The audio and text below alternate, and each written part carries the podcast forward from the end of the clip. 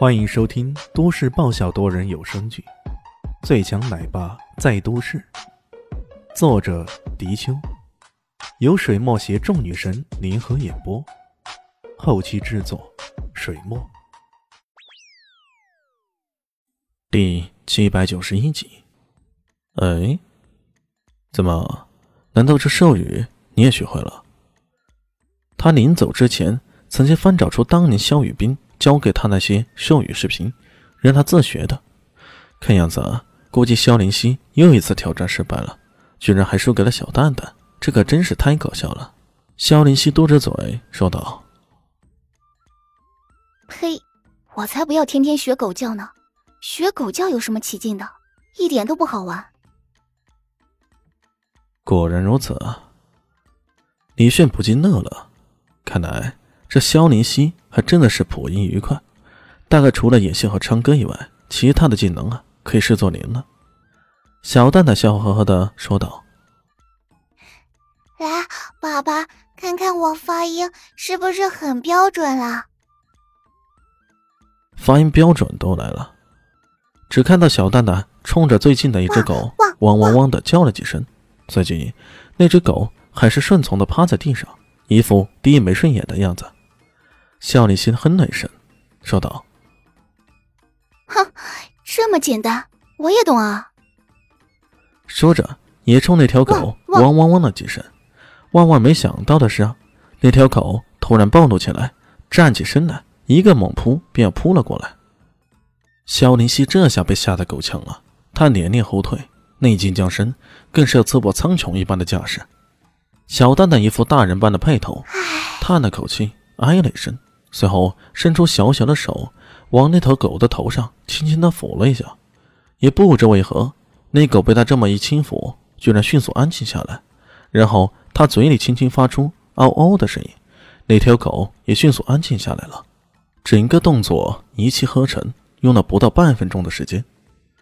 肖令希瞪大双眼，有些难以置信的看着小蛋蛋：“蛋蛋，这样就可以了？”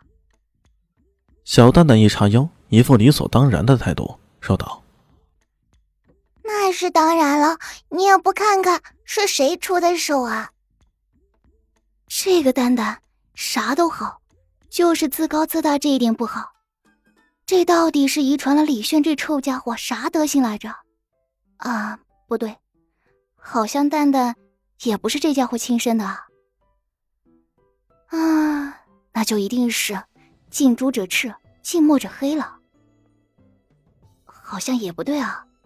近来蛋蛋跟自己跟的多点呢。哎，不管了，反正就是这个家伙的错。一时间，小林希的脑海里啊转过无数个念头，都试图将责任推到李炫身上。就在他左思右想的时候，却听到李炫也凑过来凑趣了。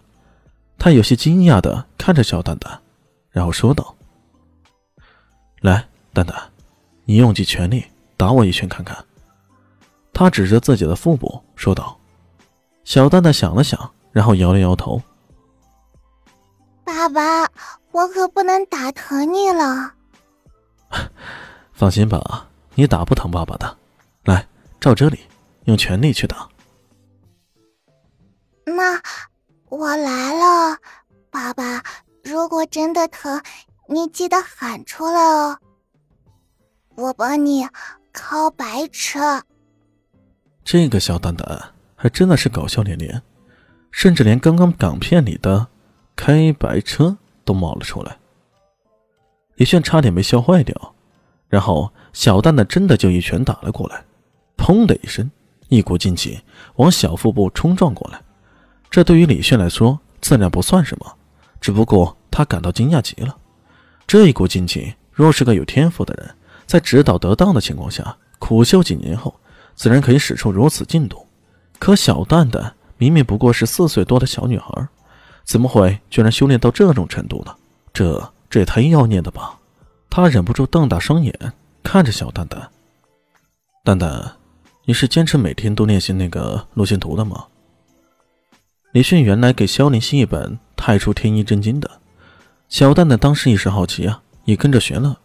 结果没想到的是啊，萧宁熙没练成，却让小蛋蛋给练起来了。小蛋蛋一听，顿时乐了。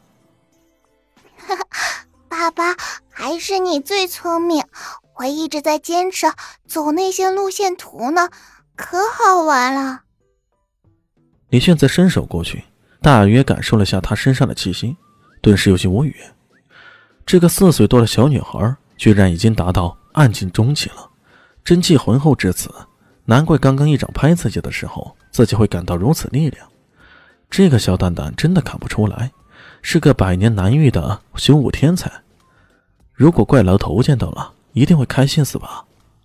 林静初这时候也走了过来，说着，冲着那边的猫狗呜嗷的几声，那边的狗马上蹦蹦跳跳的做着各种动作。样子看起来很快活，李炫点了点头。林静初对于这兽语的掌握程度啊，确实还算可以。可再看看那边，肖林熙的脸色愈发的难看了。他冷哼一声，似乎还在生闷气啊。其实啊，每个人的天赋都是很有差异的。你不过是在演戏方面有着绝高的天赋，我们这些人可比不上你啊。哼，你也不必安慰我。肖林熙嘟着嘴说道：“我也没有嫉妒你嘛，只不过觉得自己有点没用罢了。”他不聪明吗？不，他的学历都已经到了学演艺的硕士层面了，在众人面前肯定是最高的。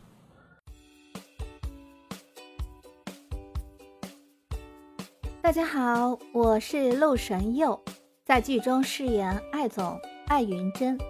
本集已经演播完毕，谢谢您的收听，喜欢记得订阅哦，比心。